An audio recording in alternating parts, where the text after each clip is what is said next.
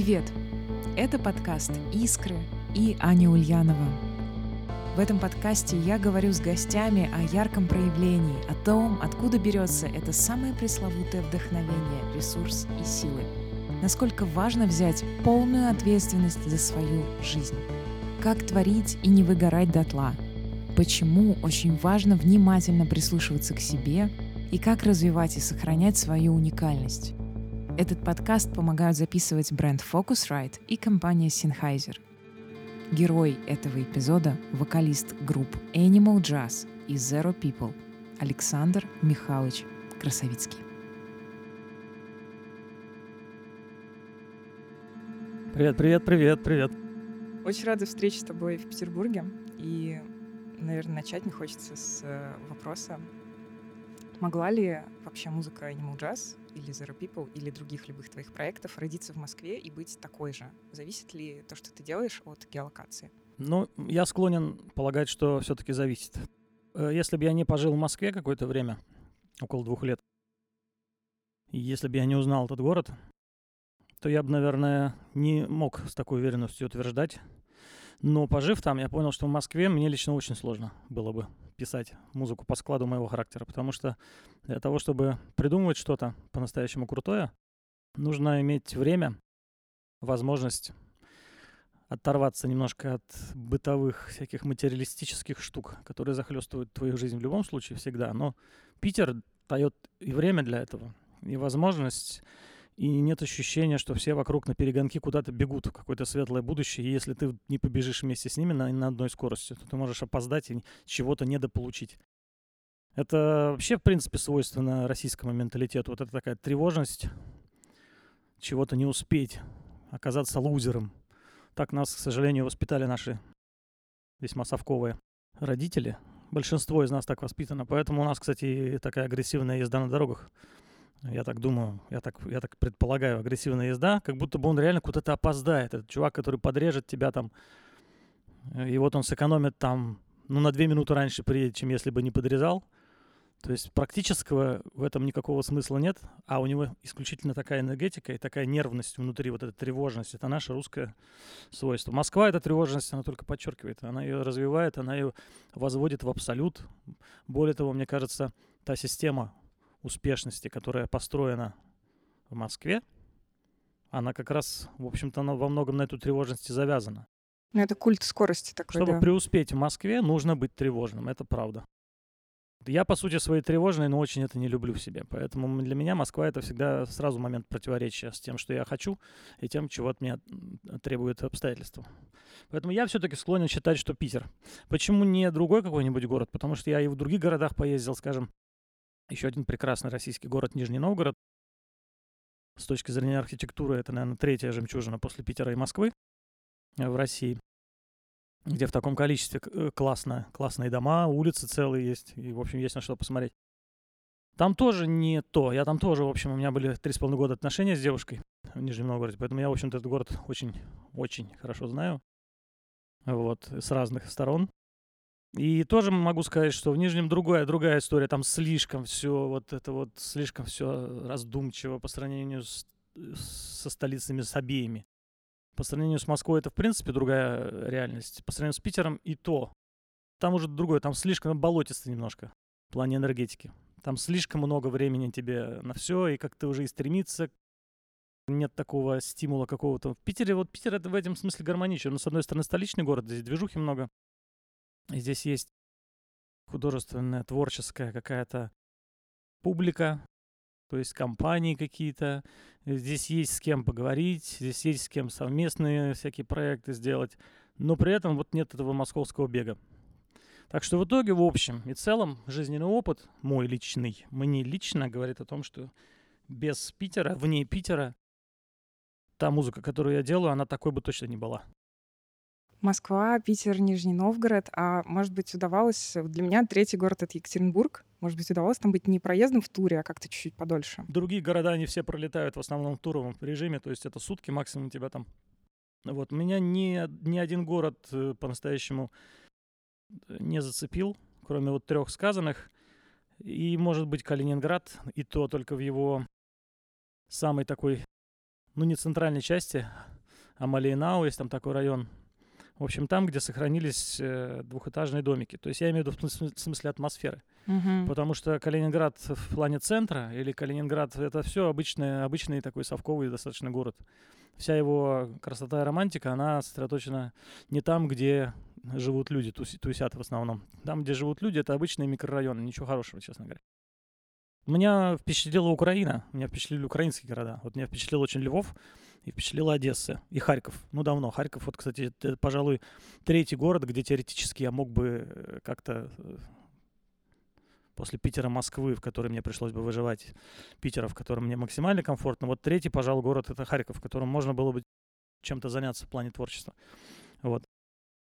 Ну, в Ростове-на-Дону еще круто. Но там э, настолько своеобразная атмосфера, там настолько своеобразный даже говор людской, своеобразная своеобразный менталитет у людей, что туда мне пришлось бы реально встраиваться. Потому что я бы там был как белая ворона без вопросов. То есть хотя бы даже по манере говорить. Это все-таки здорово ограничивает. Хотя Ростов-на-Дону прикольный. Кажется прикольным. Какое-то ощущение свободы там есть.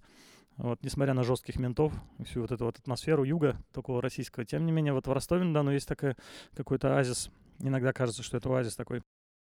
Да, я согласна. Я прожила часть жизни в Киеве и переезжала туда в сознательном возрасте абсолютно из-за творчества, из-за того, что а, абсолютно другой кислород и возможность творить другие вещи более просто, более легко, более открыто. Ну, мне вот Киев показался по сравнению с другими украинскими городами очень холодным. Все-таки это столица, это Мгм. чувствуется там. По- По сравнению, может быть, с Россией все равно это другая история. Но вот вы, если сравнивать с той же Одессой или, или Львовом, это вообще другая, это какая-то вселенная Львов. Э, Киев, конечно, холодноватый с Харьковом, если сравнивать. Вот Киев это такой лайтовый вариант Москвы. Вот, да, так собственно, сказал. сравни... я перебиралась как раз туда из Москвы. Для меня, видишь, Москва Да. это, это с- символ того, что мне трудно там музыку делать. Смотри, в античности было представление о том, что вообще талант не совсем принадлежит тебе. И это очень классно защищает от провала и от депрессии. То есть, ну, как бы просто твой там ангел, демон немножко сплоховал. И это очень классно защищает от супер какой-то супер эго и превозношения себя, что тоже как бы, ну, просто это тебе помогли. Вообще, близко ли тебе такая история, такая идея, и как настраиваться на вот эти частоты? Я не уверен, что это, что это античная история, но там в разные периоды античности разный был подход к пониманию таланта. Но мне однозначно вот такого рода мысль, она вообще близка, точно. То есть я, например, уже много раз как-то, по-моему, даже говорил в интервью, ну, сам себе то- точно давно уже устаканил такую вещь, что я проводник. То есть вот что мне дала природа, это голос, который я не развивал никак в своей жизни. Ну, то есть э, я не ходил там на уроки, вот это все. Технически я не прибегал к совершенствованию того, что мне дала природа. Я просто пользуюсь до сих пор, вот уже 48 лет, тем, что она мне дала. Это раз. Второе, что мне дала природа, это возможность или какую-то способность складывать, складывать э, ноты звуки, складывать в песню. То есть вот некий мелодизм зал- заложила в меня. Опять же, природа, родители, это все в любом случае немножко не мое. То есть это мне дали. Я этим пользуюсь. Возможно, вот эту часть себя я каким-то образом развил. Просто потому, что очень много хорошей музыки слушал и, наверное, воспитывался на хорошей музыке. В то время, когда это нужно было делать. Наверное, это можно отчасти мне в заслугу самому себе записать, что я получил вот это умение писать мелодии, которые западают людям в голову, они потом их повторяют. Но в целом и в общем, когда я особенно пишу тексты, вот я ощущаю себя просто проводником того, что мне откуда-то сверху, я где-то это, как будто бы я подслушал и просто сложил в строчки. Я потом практически все свои тексты, если они, скажем, годичной давности песни, да, год назад вышли, я потом все их слушаю и не, не ощущаю, что это я написал. У меня такое ощущение, что я просто наизусть выучил, хорошо знаю и очень круто понимаю ситуацию, о, чем эта песня. И прям про меня песня, вот я думаю, каждый раз, когда я пою, и от этого испытываю мурашечное ощущение, такое, как, как наверное, примерно как слушатель, который ее слушает, если ему она, а, она понравится. Ну вот можно сказать, что я свой самый главный фанат, но только как отстраненный, понимаешь? Я, когда слушаю свои песни прошлого, вот альбом вышел Animal Jazz, еще года не прошло, «Время любить». Вот сейчас мы собрались после четырех месяцев без репетиции. Вчера у нас была первая репетиция в Animal Jazz, торжественный момент. Мы играем эти песни, и я понимаю, что я совершенно не, не уверен, что это мои песни. Хотя это все мои песни от, от начала до конца. Там в этом альбоме это вся и музыка моя, и тексты.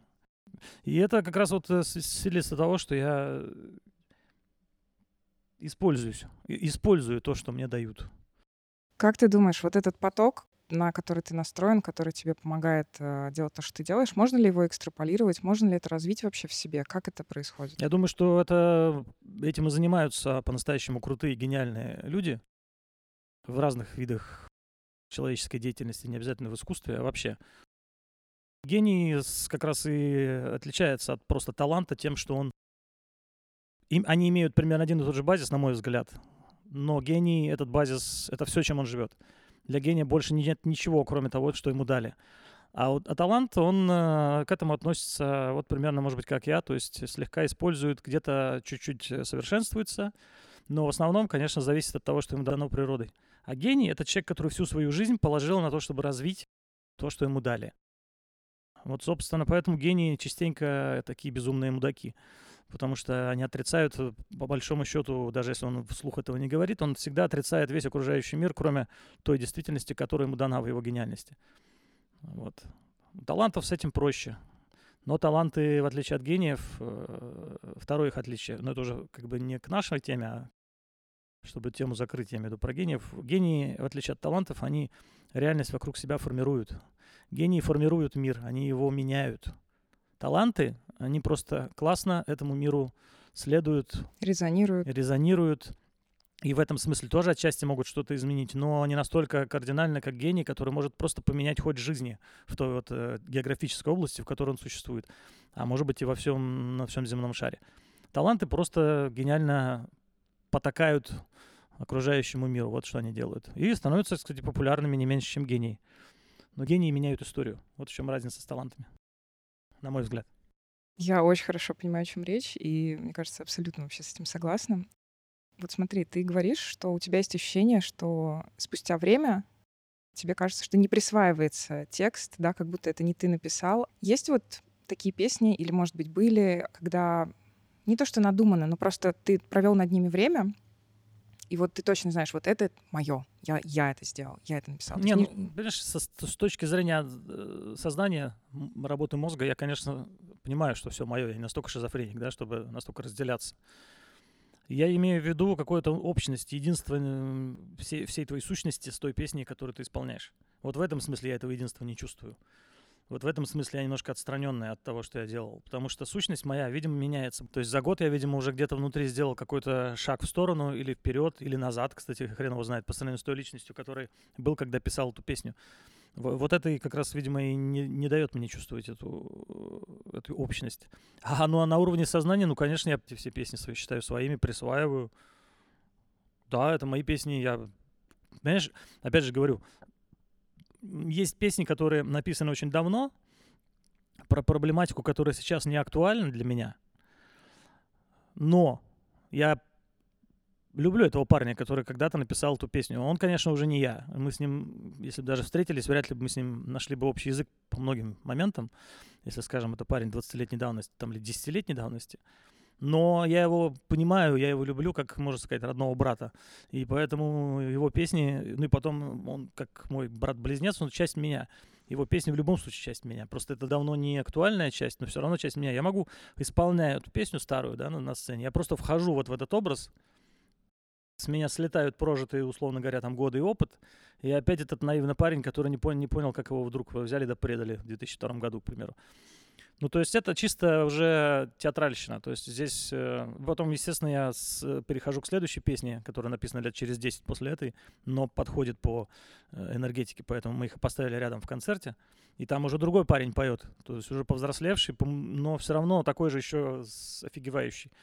В этом смысле это постоянная, как бы, знаешь, такая череда масок, но они не очень сильно э, друг от друга отличаются. Все-таки я пою песни, написанные одним человеком, а не, не Маргаритой Пушкиной.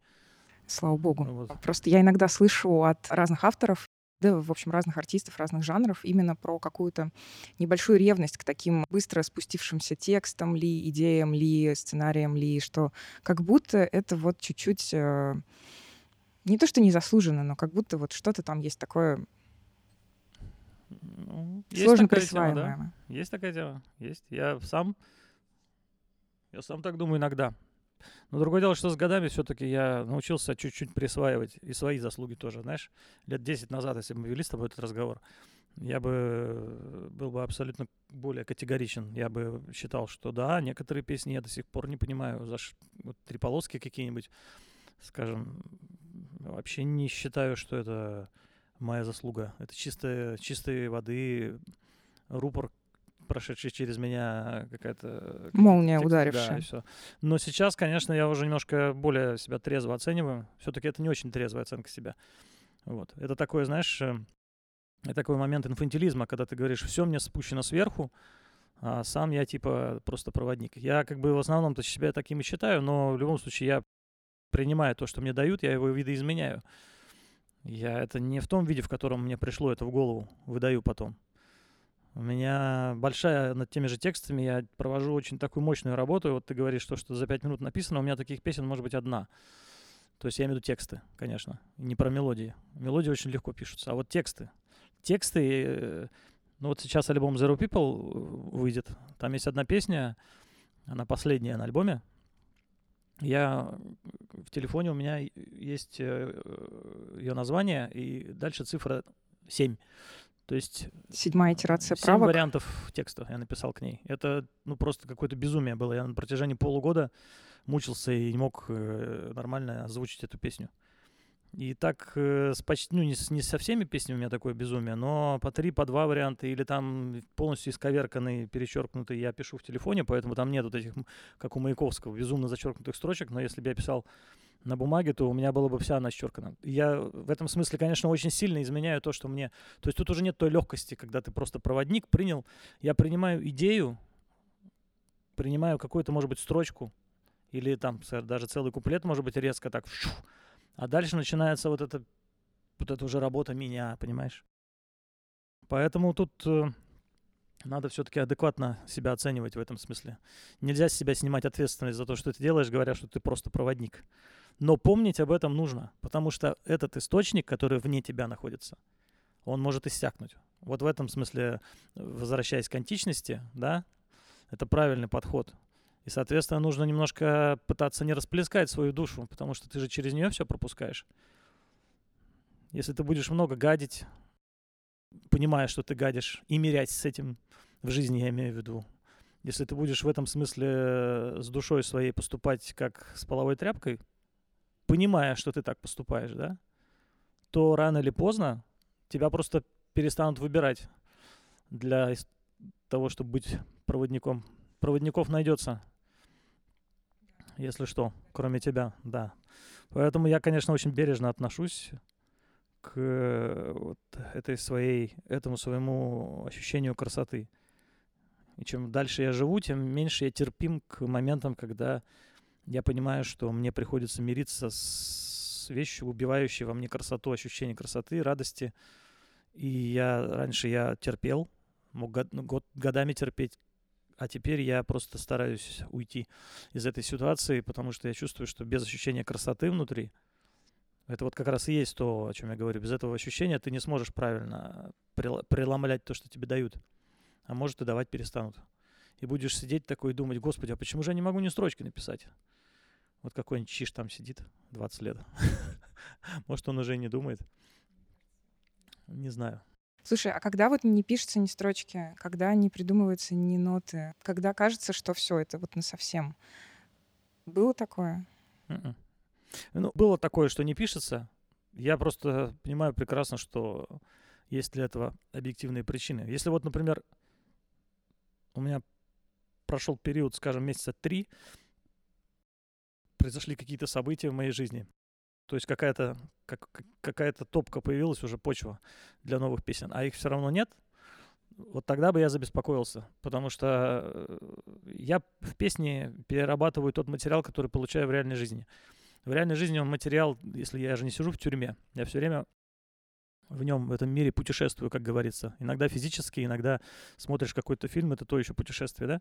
Если вот этот материал потихоньку у тебя внутри накапливается, эти дровишки, а песни все равно нет, и не хочется ее писать, вот это, наверное, можно э, испытать э, подобие страха.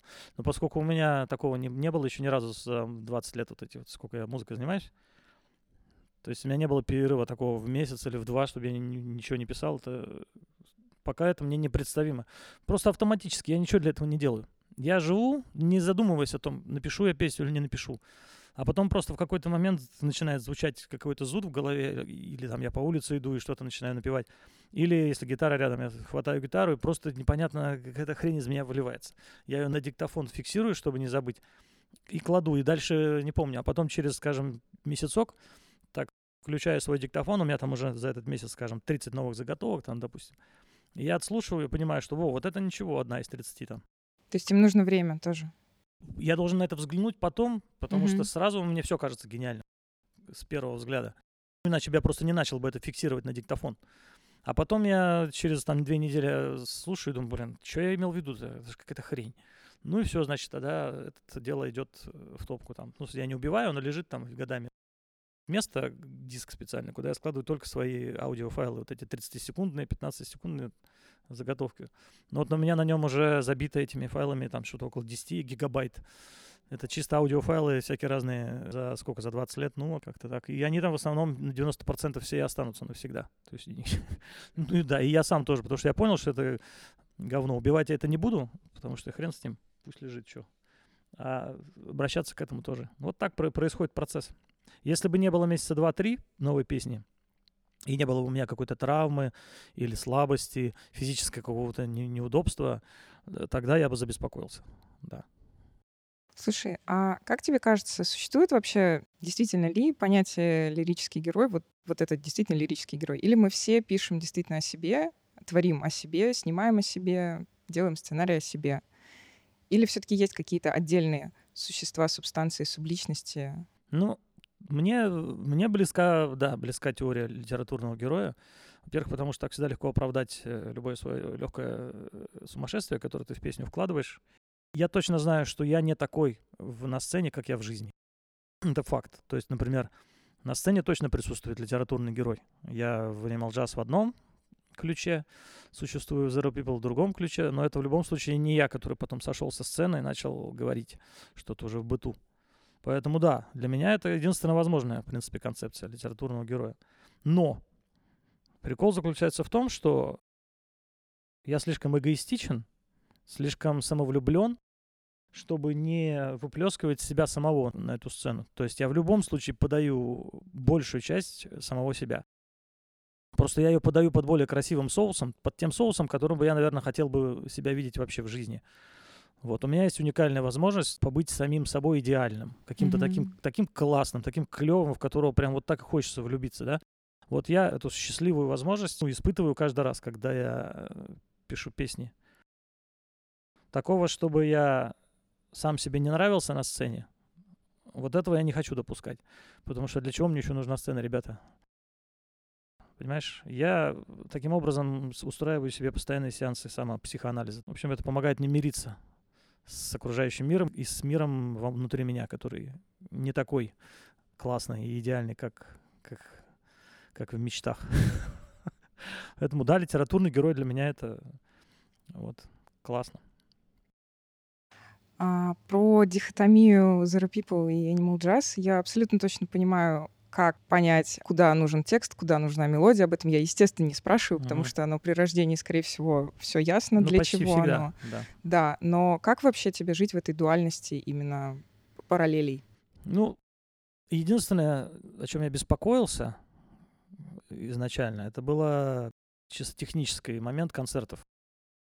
То есть как мы будем э, совмещать... Графики. Да, 365 дней в году, вот это вот единственное, вообще время, это единственная вещь, которая, которую приходится резать и которую нельзя изменить. Но оказалось, что с этим проблем нет.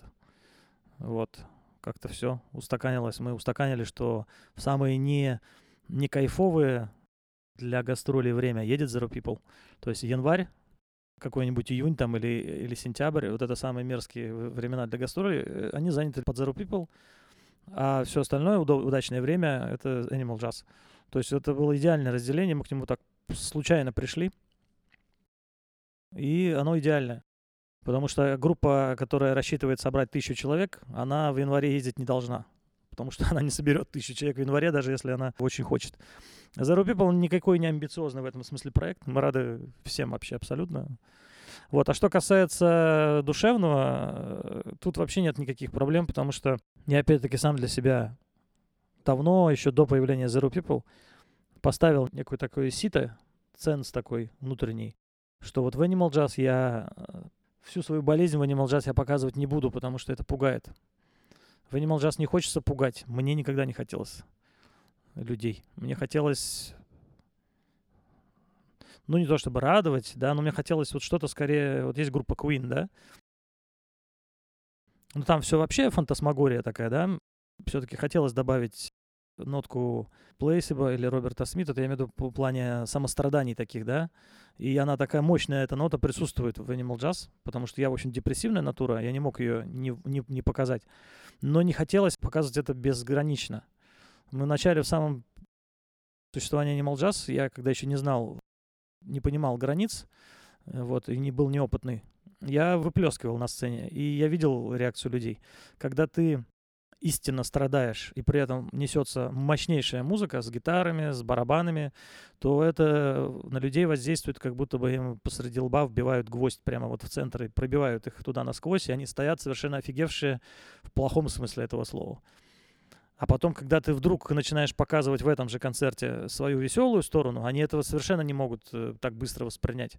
Это ты с твоей психическим твоим складом, или как вот мы все парни, холерическая натура у нас у всех практически, мы можем резко переключаться между страданиями и радостью прямо в течение соседних песен.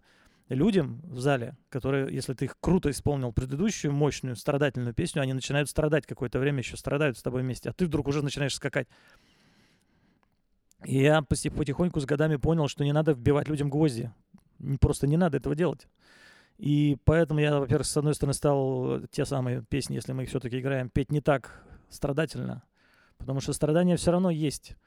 Как вот, э, если в тексте у тебя заложено страдание, то ты можешь его вообще достаточно монотонно исполнить, а люди все равно поймут, что это страдает человек. Потому что страдать-то можно без крика, как известно.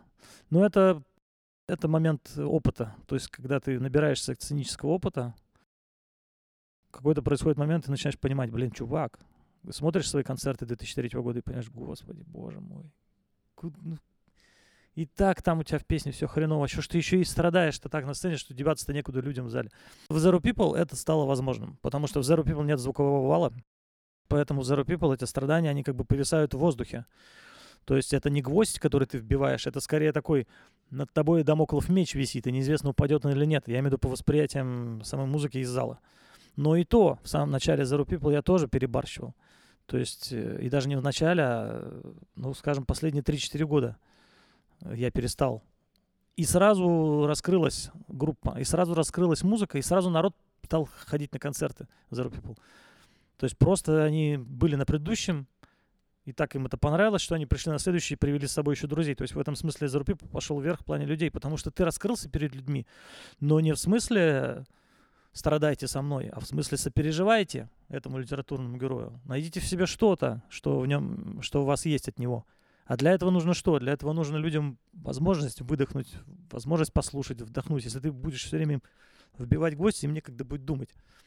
Так что в Zero People я просто-напросто выплескиваю черную часть себя, но не так агрессивно, как сделал бы это, если бы я делал это в Animal Jazz. Поэтому в этом смысле тоже никакого нету разделения. Да, я понимаю, что нет противоречия. противоречия абсолютно, да. да, да, да. Похоже, немножко звучит на групповую терапию, и, наверное, это хорошо. Да. Zero People я вообще неоднократно уже ловил это, эти отзывы, что это как сеанс психоанализа, психотерапии. Другое дело, что я самому себе провожу. Просто люди еще вместе со мной его получают. Могут прикоснуться, да, да, да, да. Но для меня это гораздо более крутая психотерапия, чем... Вот сейчас на этом альбоме будет песня, где я откровенно об этом просто говорю. Прям даже в прямом смысле. Что сцена — это место помочь выжить себе самому. Вот и все. Для меня так. Помогает? Да. Вот сейчас 4 месяца не было концертов. И если бы не было еще 4 месяца, я не знаю, что бы я сделал. Потому что уже некуда деть ядерный реактор, который у тебя внутри работает. Вот это самое тяжелое в этом чертовом карантине, это невозможность э, вывалить из себя вот накапливающееся потихоньку в тебе дно или черноту вот эту.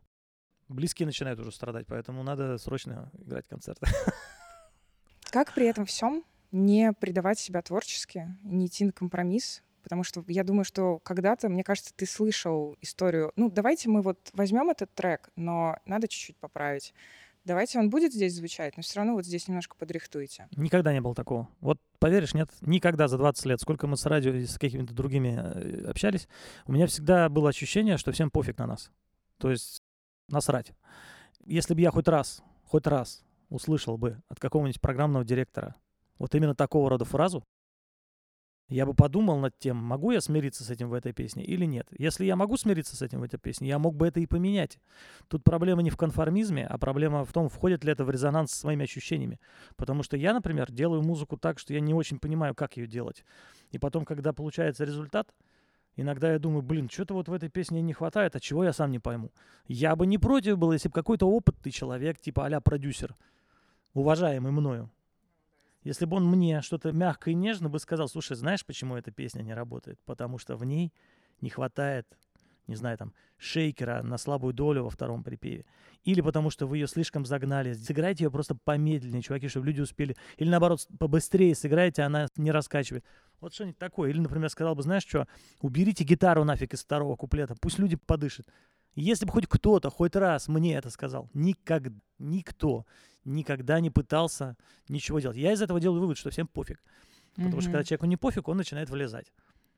Всем просто пофиг было всегда. Поэтому мы в этом своем э, говнеце сами и варимся эти все 20 лет без опоры на что-либо, кроме своих собственных ощущений. ощущений. Да.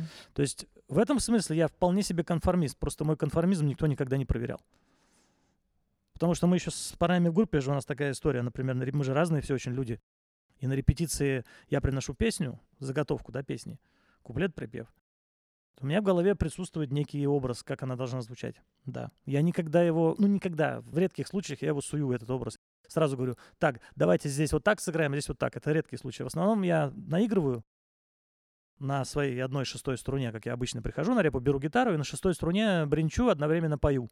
Еще даже нет русского текста. Никогда практически его нет. Просто какие-то абракадабры английскую. Парни улавливают какую-то ритмику, каждый, и начинают что-то пытаться сделать. Барабанщик. И в этом смысле это далеко уходит от той аранжировки, которая была у меня в голове. Всегда. Вот в 99% случаев в итоге звучит совсем не та песня, которую я придумывал. Только моя мелодия и гармония моя. И меня это устраивает. Абсолютно устраивает. То есть в этом смысле я тоже, видишь, конформист. Я не борюсь за то, что я такой гениальный придумал. Наоборот, я считаю, что круто, когда вот так процесс происходит в группе, потому что это еще и момент спайки группы, объединения группы, потому что каждый э, свою ответственность на своем месте вдвойне начинает ощущать. Он как будто бы соавтор этой песни, он и есть соавтор аранжировки. А это очень много для песни. Поэтому и каждый считает эту группу частью себя а не просто там, просто Александр Михайлович композитор и нанял там кого-то, и кто-то играет ему песни. Такого нет. Наше в этом смысле это очень сплачивает, поэтому, наверное, отчасти так долго держится у нас э, все. 20 лет втроем с гитаристом и с басистом, и еще уже больше 10, даже трудно, 13 лет с барабанщиком и клавишником. Вот у нас 13 лет, один и тот же состав. При том, что мы не суперзвезды и не зарабатываем миллионы, что могло бы держать дополнительно людей. Но, Мотивировать, да. Да, но у нас мотивация в другом совсем. В том, что каждый считает эту песню и своей тоже заслугой. И это так и есть. И это классно. Я просто сталкивалась как раз с этим, когда снимала клипы, и нам часто говорили, а давайте, ну, мы возьмем на телек, но вот здесь, пожалуйста, вырежите вот это, вот это и вот это. И только в таком случае это формат. Угу. Не было такого у нас и с клипами, кстати, никогда. Вот хоть бы кто, блин. Ты посылаешь, и дальше пустота. Либо просто пишут, это нам не подходит, либо болото, молчание и тишина. Ты им посылаешь три полоски, которые через там год во всей стране, там у всех молодых, да, людей звучит. Никто не отвечает вообще ничего. Ну, то есть это вообще просто, это вот наша судьба. Мы в группе уже давно это заметили. Это если бы я один такой, знаешь, мы уже давно это обсуждаем. То, типа, любой альбом Animal Jazz сразу взлетает в первые места iTunes, Это там на втором, пятом, десятом месте какой-нибудь Лепс там остается, Билан, там все вот эти, да. Но при этом ни одного, ни одной рецензии за последние пять лет одна или две. Мы выпустили три альбома, на каждый альбом по одной рецензии, может быть, вышло. Ну и, соответственно, такое же вот примерно абсолютно внимание. Нужны ли рецензии? Я наблюдала, как «Время любить» было в чартах. Если это, понимаешь, очень хочется услышать мнение грамотного человека. А если они Помимо сейчас грамотные? обожания фанатов, да, или ненависти хейтеров, хочется услышать мнение грамотного человека, которого можно уважать. Есть ли они вообще? Существуют? Конечно, я их даже лично знаю. А, Но я, конечно, никому вопрос. из них не буду приставать, скажи что-нибудь по поводу альбома. Вот это тоже минус, между прочим. Минус, потому что это надо уметь э, выстраивать в нашей стране, в нашей стране, не знаю, как на Западе, но в нашей системе шоу-бизнеса и около шоу-бизнеса, около музыкальной тусы нужно уметь дружить. Точнее, изображать дружбу. Понятно, что друзей на самом деле хрен найдешь. Но нужно быть товарищами, нужно показывать симпатию людям, вызывать у них симпатию. А это каким образом достигается? Разговорами, ну, контактами. взаимодействием, да. Я ненавижу это дело. Я всю жизнь это ненавидел. Это очень сильно мешает продвижению всего, чем я занимаюсь, потому что я никогда не устраивал личных отношений ни с кем и не старался. Мне всегда страшно. Я не, не- не люблю людей вообще. Других я их боюсь. И лучше буду с ними контактировать исключительно по деловым вопросам. Вот, а для этого надо реально гениальную музыку писать, чтобы к тебе возник интерес, чтобы они к тебе лезли все вот так вот, просто через барьеры, которые ты выстраиваешь. Поскольку я такой гениальной музыки явно не пишу, а пишу неплохую музыку. Поэтому не хватает для того, чтобы их интерес зашкаливал. Вот, а са- сам я не проявляю. Поэтому, на, а я как лидер группы, да, как фронтмен, как автор большей части материала, естественно, и, в общем-то, и в ответе должен быть за такого рода э, активность. А я ее не проявлял никогда и не буду проявлять уже точно, потому что это не мой характер. Вот, поэтому мне в этом смысле, э, с одной стороны, обидно, что про нас не пишут, а с другой стороны, я прекрасно понимаю, почему. А с третьей стороны, есть ли сейчас э, адекватная музыкальная журналистика и места, где бы писали? Вот именно из-за того, что их осталось буквально совсем чуть-чуть, этих журналистов, каждое их слово на вес. Вот какой-нибудь Борис Барабанов что-нибудь напишет, его сразу многие прочитают. Раньше это была конкуренция у них, а теперь остались 2-3 человека, 4. Вот поэтому ка- каждый раз, когда вдруг тебя замечает такой человек, ты, конечно, начинаешь от этого испытывать большие плюсы в плане э, хайпа. Мгм. Так что нет, это, знаешь, эти люди есть. И они хорошо знают, я уверен, творчество и слушают, но не достигает их, вот не попадает в них, или дружить не умею, или еще что-то. Но это не, этого не случается. Я с этим смирился где-то примерно, могу даже срок назвать, 2012-2013 год. Вот где-то после этого, э, лет 7 назад, я перестал претендовать даже внутренне на это. Я просто сетую очередной раз. Ну вот, ребята, да. Вся сторона молодежная, так сказать, слушает, а вам насрать. Ну и хрен с вами, типа. Думаю про себя, я, конечно, обижаюсь, но уже это не выглядит как то, о чем я буду там кричать на всех углах. Где, посмотрите, вот все, блин, а вы где, вы где, пресса, черт, о чем вы пишете? Там и так далее. Сейчас уже такого нет у меня. Ну, может быть, при вот этом балансе и э, отсутствии возмущения касаемо этого, может быть, они возьмут и все-таки придут. Да, ты знаешь, ну и возьмут, и чё? Ну вот, вот ты правильно говоришь, и чё? Ну т- что с этого? Ничего с этого. Ну пусть, ну пусть напишут классно, мне будет приятно, и это поможет продвижению музыки моей. Вот, и все. А если не напишут, ну, продвижение пойдет так, как оно и продвигалось. Мы же все равно двигаемся. У нас все равно что-то постоянно происходит. Тот же вот приток новых людей. Я когда смотрю со сцены, об этом я уже тысячу раз говорил в интервью, самый главный показатель. В первом ряду молодежь, совсем молодежь, там лет 17-18. То есть они все уже мне точно годятся там, черти во что. Даже некоторые во внуки. И что? Они не ощущают меня старпером, я не ощущаю себя старпером. Музыка у нас рождается тоже явно не такого рода. Вот. И, соответственно, все у нас происходит и все развивается. Ты немножко уже говорил про это, про самоактуализацию вообще в пространстве, в э, творчестве. Как ты считаешь, вот самое главное для того, чтобы постоянно чувствовать себя up-to-date и действительно самоактуализованным? Что надо делать? Ну, для меня лично все внутри. Вот поскольку я засек в себе вот эти моменты, которыми я песни пишу, что мне помогает писать песню? Вот это наивность какая-то, это удивление самым обычным вещам, которым удивляться странно было бы в 48 лет, я не знаю, предательству там или наоборот, э, когда тебя кто-то хвалит. Я так удивляюсь этому, кстати, когда меня кто-то хвалит. или вообще каким-то обычным совершенно вещам, которые свойственны такого рода реакции, она свойственна вообще очень молодым людям, типа подростков, тинейджеров. Но я ее в себе сохранил, не знаю как. Может быть, системой своих комплексов, э, системой своих вот этих вот психологических ущербов, которые во мне с детства сидят, и я их не преодолел, я их просто переключил на творческий процесс. Они мешают мне жить в плане личной жизни, но помогают придумывать э, музыку. Может быть, так это получается. Но я действительно, действительно холю, лелею в себе вот эту наивность, вот этот взгляд на мир широко открытыми глазами. Вот поэтому мне нельзя сталкиваться с э, реальностью жестокой, то есть э, с уличными боями, я не знаю, там, или с тюрьмой, или с армией, вот с чем-то таким, с чем я никогда в жизни и не сталкивался. Так вот, мне нужно постараться себя лично, вот эту свою тонкую, оградить так сказать, от... натуру от этого оградить, просто потому что я, когда сталкиваюсь с этим в реальности, это случается, я потом отхожу от любого такого события месяц или два, потому что это слишком сильно нарушает вот эту систему, хрупкую систему красоты, которую я выстроил сам у себя.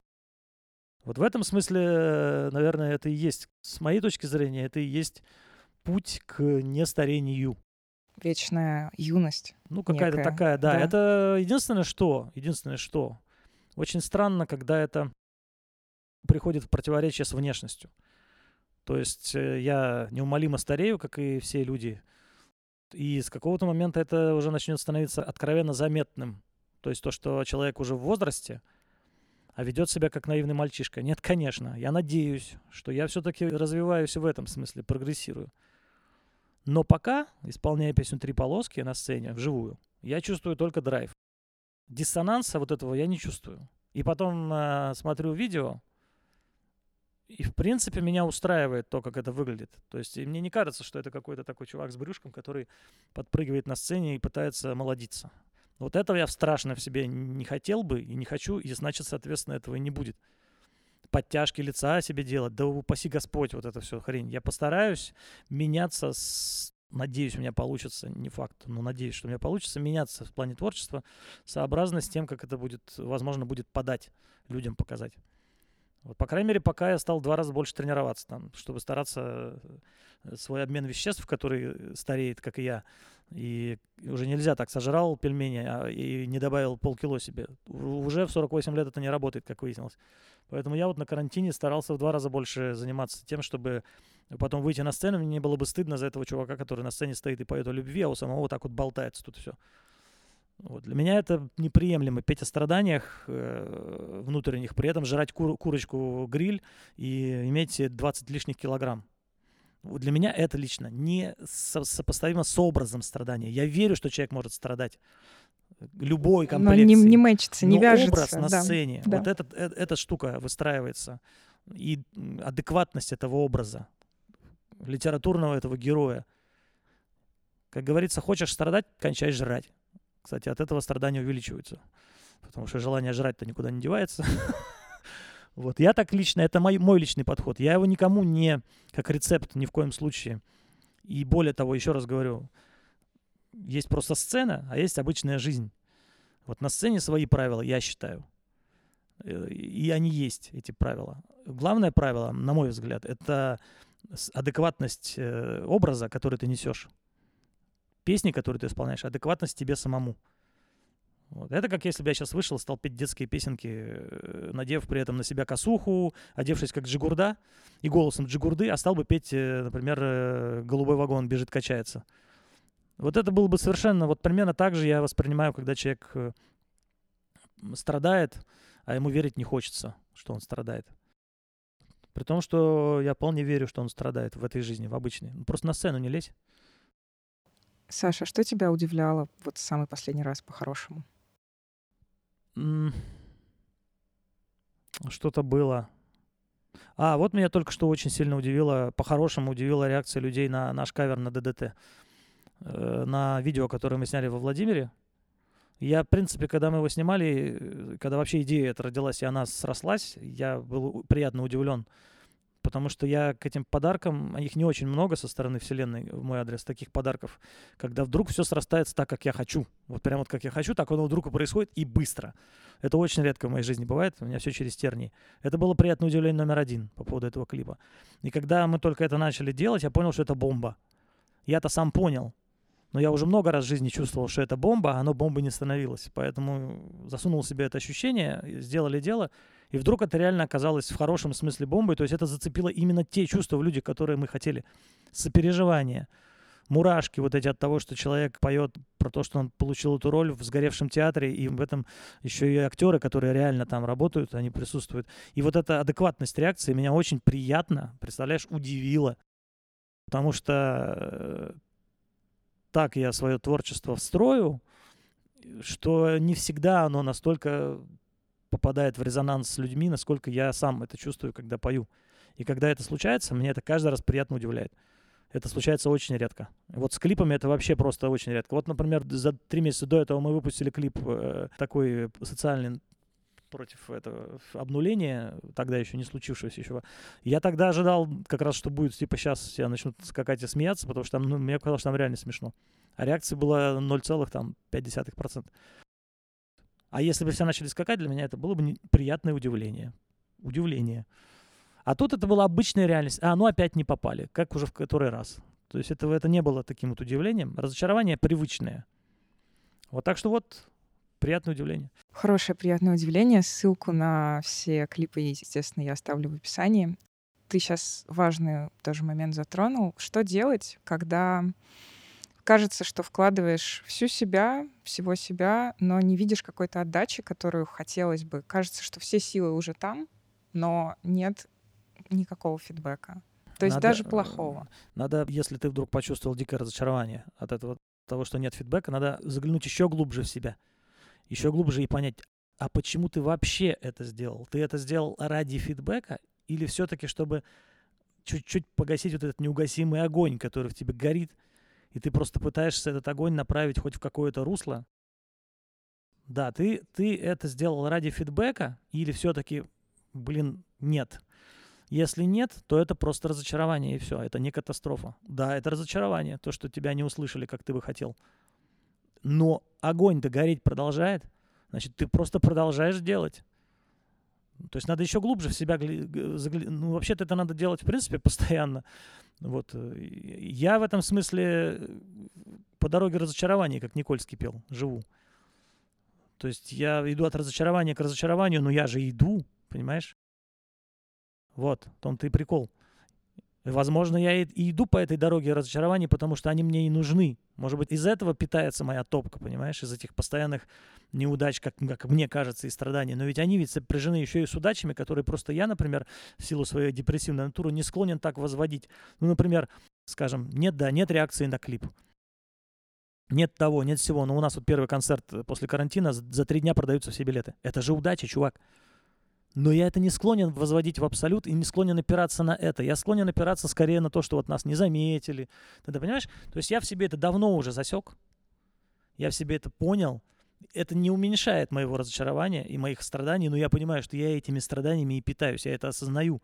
Поэтому я просто иду и снимаю следующий клип, и записываю следующий альбом. Вот что я считаю, что надо делать человеку, который э, испытал разочарование. Или, если он в себя заглянул и понял, ну и не буду тогда нахрен вообще этим заниматься, раз это никому не нужно. Вот ключевая фраза.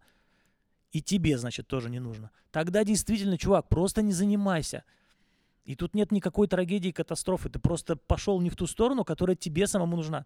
Если ты пойдешь в ту сторону, которая тебе нужна, там разочарования будут, а ты все равно будешь по ней идти. Тогда сразу два вопроса. Как понять, в какую сторону идти? Просто можешь ты без этого жить или нет? Представь, что с завтрашнего дня ты просто этим не занимаешься, и все. И даже более того, попробуй. Вот попробуй недельку, скажем, или там день хотя бы. Сколько ты выдержишь? Если сможешь выдержать, и даже начнешь уже забывать об этом, все, чувак, все нормально. Ты просто не нашел еще пока свой путь. Ищи. Просто менять вектор. Да, все очень просто. Просто проведи эксперимент. И второй тогда вопрос. Меня больше всего расстраивает и обезоруживает какое-то равнодушие. То есть не просто когда похвалили или когда сказали что-то негативное, даже Мне даже хорошо, когда похвалили или когда сказали негативно, я абсолютно одинаково это воспринимаю, потому что это реакция. А отсутствие реакции для меня самое страшное, потому что кажется, да. что это все бессмысленно. Это вот, это вот то, чем я тебя описывал. Да. Когда говорил да. про то, как нам относятся СМИ. Да. Там полное равнодушие. В людях я равнодушие не чувствую. В себе я равнодушие не вижу. В парнях каждый раз, когда мы что-то делаем, я равнодушия никакого не вижу. Да, это самое страшное. Если равнодушие начинает появляться в тебе или равнодушие начинает проявляться в тех, с кем ты делаешь одно дело, то надо чуть-чуть подождать, и если это ощущение усиливается или остается на том же уровне, то надо попытаться это изменить. Бывает, что человек просто там рядом с тобой немножко закис, подтолкнуть, если ты можешь или понимаешь как. Если нет, то надо менять людей вокруг себя. Если в тебе равнодушие, надо менять себя. То есть равнодушие — это страх самый главный в жизни. Перестать испытывать удовольствие или неудовольствие. Ну, короче, чувство. Да, я да? просто могу сказать «да» и, да. подписаться это под факт. каждым словом, потому что мне очень понятно, о чем идет речь. Мне кажется, я услышала почти все, что я хотела услышать. Класс. Последний вопрос на сегодня. Саш, каково это быть тобой вообще в этой жизни? Никому бы не пожелал, с одной стороны. С одной стороны, потому что быть мной — это значит жить от одной неудачи к другой, ставить такие вехи себе, отталкиваясь от этих вех, на зло этому всему продолжать жить. Э, это очень сложно. В том смысле, что ты все время наполнен чернотой или какой-то серостью. Это моя жизнь. Те удачи, которые случаются, на самом деле, примерно в таком же количестве, как и неудачи, они выглядят не так ярко, как неудачи. Это вот мой взгляд на жизнь. Э, это просыпаться по утрам большей частью либо в плохом настроении, либо в никаком настроении. Это не уметь э, получать радость от жизни в полном мере, как она могла бы быть. Не уметь наслаждаться по-настоящему, наслаждаться до глубины души, наслаждаться закатом в Гуа, знаешь, как вот сам-то ты при этом красивые фотки постишь в Инстаграме. Но ты не испытываешь того, что испытываешь сам, глядя на эту фотку, как оно могло бы быть. Это жизнь без мечты практически. Это жизнь с какими-то набором целей и задач. Вот. Э, то есть это жизнь человека, который на самом деле несчастлив. Но, та-дам! Это жизнь человека, который осознает каждую секунду, что он живет, несмотря на все вот это, живет не зря. Что то, чем он занимается, дело жизни, которое ему повезло найти, повезло, реально повезло, и он нашел, что оно не зря это дело. Что вот это самое дело, вот эти песни, которые периодически вызывают у тебя у самого мурашки, наверное, это и есть вот эти моменты радости, да, что они как раз и оправдывают эту твою внутреннюю постоянную черноту. Очень сложно жить, будучи мной, потому что все то, что я сейчас описал, это крайне неудачно сказывается на твоей личной жизни. Потому что найти человека, который сможет жить рядом с такого рода личностью, как говорится там до гроба, да, то есть долго, это, это еще большее везение, чем найти свой собственный путь. Потому что таких людей, если они вообще есть на Земле, их э, очень сложно встретить. Человека, который, условно говоря, не только будет терпеть это рядом с собой, да, а будет еще жить параллельно какой-то своей наполненной жизнью в сцепке с тобой – не просто рядом две личности в одном помещении живут, а в ощущении какой-то даже любви, может быть, взаимоуважения, привязанности, невозможности жить друг без друга. Вот с таким человеком, которого я сейчас описал, это очень э, маловероятно. Поэтому в этом смысле я бы никому не посоветовал. А зато я иду своей дорогой. И эта дорога правильная. Я каждую секунду... Это, собственно, меня и держит, в большом счету. И хорошо держит, кстати, я тебе скажу, это очень хороший противовес. Вот. Такая вот э, история. Так что нет, конечно, я с собой бы никому не посоветовал. Лучше бы вот иметь дорогу свою, да? Ну и при этом умение радоваться. Не обязательно же так вот прямо от э, ужаса к ужасу идти. Можно же идти э, чуть меньшим упором на это. Просто получать э, дровишки не из ада, а из э, более светлых моментов. Ну и музыка тогда будет другая, понимаешь? Группа у тебя будет тогда другая, если ты музыкант. И творчество у тебя будет другое. И, возможно, жить тебе будет легче, да и точно будет жить легче. А, возможно, ты и добьешься гораздо большего, потому что это же постоянные препоны, вот эти несчастья. Вот это я бы посоветовал, и этого я бы пожелал. Но однозначно только вот из себя я бы оставил как пожелание это найти свое дело любому человеку. Это удача большая, да? Да, это удача. Потому что так, вот, казалось бы, ты живешь такой, да, вот у тебя мозг твой, вот ты себя знаешь, в общем-то. Или не знаешь, неважно. Но у тебя есть возможность себя узнать каждый день, 24 часа, даже во сне. Ты можешь себя познать, казалось бы, да? И у тебя для этого длинная жизнь. Но мы приходим к тому, что к 35 годам, вот этот кризис среднего возраста у мужчин, у женщин, что мы к 35 годам ни хрена себя не знаем вдруг. Вдруг выясняется. И э, а для того, чтобы найти свое дело, это либо должно реально повести, ну вот как вот, не знаю, в 17 лет парень просто взял и стал крутым музыкантом и реально оставался им до старости. Не в смысле на один-два альбома э, фигакнул и... А просто повезло, вот его как-то вывела кривая, ну, видишь, родители правильно воспитали, что угодно. Вот повезло. И он нашел дело своей жизни. И оно, это дело, реально дело его жизни. Это круто. А есть ведь большинство подавляющее, 90% населения Земли, 95, может быть, даже процентов, живут так, что они к 35 годам так до сих пор и не нашли. Не, не знают, кто они, да. не знают, зачем они придуманы да. здесь. Творчество — это просто очень удобная лакмусовая бумажка, да, вот, типа, стал музыку писать. А ведь э, дело твоей жизни не обязательно в этом смысле, да, ведь заключается. Можно же быть гениальным совершенно, не знаю, там, изготовителем шавермы, условно говоря. И в этом будет столько же творчества, да. кстати. Да. Это просто называется самореализация. Главное испытывать удовольствие вот от этого. Есть же гениальные продавцы мороженого, там, не знаю. Ну, условно говоря, там они могут продать не только мороженое. То есть Но вот, и счастье в этом мороженом. контактировать да. с людьми так, чтобы человек купил. Это офигенная способность. А есть люди, которые это вот как раз имеют эту способность, а при этом всю жизнь работают, я не знаю, там, арт-директором в каком-нибудь клубе и ни черта не могут сделать, потому что ему на самом деле нужно мороженое продавать, а не с музыкантами контактировать, с этими придурками, с которыми нужно особые таланты иметь, чтобы быть арт-директором. Ну, к примеру, я говорю, условно говоря. Или он, например, наоборот, он на сцене стоит, а он бы мог быть гениальным продавцом мороженого или изготовителем шавермы, а он решил, что он музыкант. Ну, это все вопрос так к далее. узнаванию себя, к да? обращению внимания просто да. не в мир, а да. в себя внутрь. Да. Это вот очень круто, когда это родители прививают. Когда родители оставляют ребенку свободу, самоосознание. То есть они ему помогают, они не запрещают ему не ставят ему барьеры, как, в общем-то, 99% родителей делают. Они делают так, чтобы ребенок жил так, как удобно им. То есть они внедряют в ребенка такой набор правил, который облегчает им жизнь.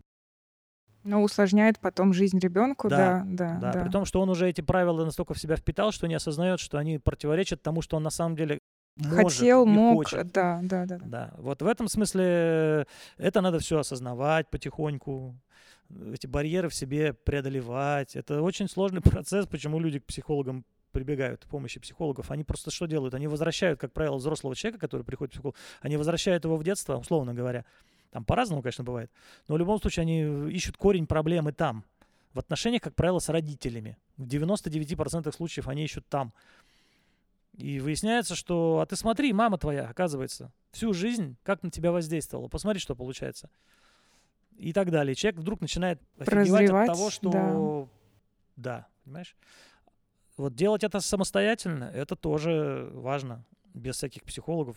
Но это нужно делать, начинать очень, очень, очень в раннем возрасте, не знаю, еще в тинейджерском надо уже пытаться врубаться, что ты делаешь и зачем. И ты ничего не будешь понимать, но потом где-то с годами у тебя выработается метод просто. И вдруг откуда-то не возьмись появится смысл жизни. Вот как у меня в 28. Хотя это было вдруг откуда не возьмись. И несознательное ни хрена решение. Ну, просто я пел.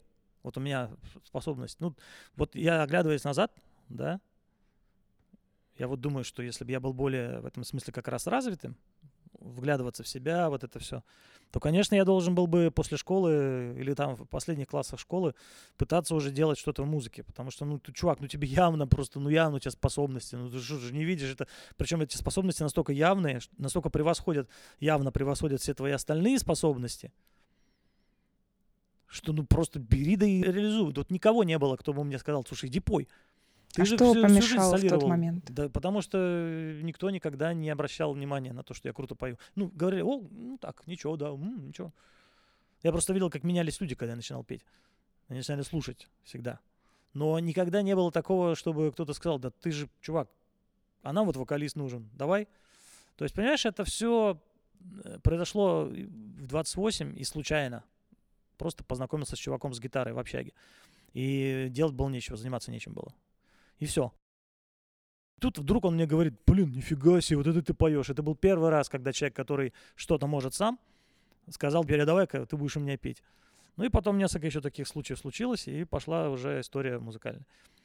Вот. Но это же так смешно звучит, понимаешь? Почему я в 19 лет, в 91-м не начал этим заниматься? Сейчас был бы вторым Кипеловым уже. То есть, ну, не, не начал, понимаешь? Потому что вот не хватило вот этого самокопания, самопонимания. Вопросов куда-то внутрь себя, да. Да, да, да. Да даже просто иногда очень важно понять, чего ты хочешь. И не задаваться какими-то огромными вопросами, планированием жизни на большой да, горизонт. Да, это сложно понять. Чего ты хочешь, это очень сложно понять. Очень сложно в себе э, разделить, хочешь ли ты этого, или это хочет мама тебе твоя. Или друзья твои, или вот ты, увидел, как кто-то это делает, и ты хочешь так же. То есть это на самом деле его желание, и он это делает круто, и он рядом, и ты такой тоже, я буду музыкантом. Это вот как раз говорю, это вот как раз есть э, самокопание. Ну, надо пробовать, все, пробовать. Если ты получаешь удовольствие, а у тебя успеха нет, это еще не значит, что ты не на своем пути. Главное чувствовать себя комфортно, вот в этом смысле. Я, конечно, со стороны часто вижу музыкантов, которые ничего, ни черта вообще, не, не, не, не, ну, блин, просто говно. А у них группе уже 10 лет. Ну так они неминуемо начинают заниматься чем-то еще все. Они все где-то работают. У кого-то уже два ларька, там, у кого-то там кафе свое. И при этом они стоят на сцене. Вот. Но они, их просто сама жизнь выводит на другое. И они там как-то получают то, что не дополучают здесь. С моей точки зрения, им петь и играть не обязательно. Ну, они испытывают от этого кайф, ну, значит, это хобби. Ну, пусть. Главное, чтобы они не страдали и не чувствовали себя ущербными, думая, что они музыканты, а мир их не принимает. Ну, это вот все и есть продукт самокопания, понимаешь? Вдруг осознаешь и перестанешь этим заниматься. Я вообще весь этот подкаст и все разговоры затеяла ровно для того, чтобы люди больше обращали внимание к себе, на да? себя, чуть-чуть да. больше и чаще задавались вопросами касаемо творчества, потому что творчество — это не только про музыку, это не только про фильмы, кино, фотографию, что угодно. Это все таки про да. жизнь в, в целом и в принципе. И если мы кому-то сможем помочь, Просто ну, обратить внимание на себя. Да, не то чтобы даже помочь, а просто задуматься. Нормальное время провели, слушая. Зацепилось что-то, хорошо. Да, срезонировало, классно. Да. Спасибо тебе большое. Йоу, спасибо тебе. Это был эпизод подкаста «Искры». Слушайте нас везде. В Яндекс Музыке, в Кастбокс, в Apple Podcasts, в Google подкастах, ВКонтакте. И обязательно оставляйте оценки там, где это возможно. Пишите комментарии, пишите отзывы, подписывайтесь. Рассказывайте об искрах в сторис. Отмечайте меня. Мне очень приятно видеть эти отметки. Также у Искр есть страничка на платформе Patreon, и если вам хочется поддержать этот проект, поддержать наше начинание, то ссылка в описании. Вы можете сделать это прямо сейчас. С вами была Аня Ульянова. Спасибо за то, что были этот час с нами, и услышимся уже очень скоро.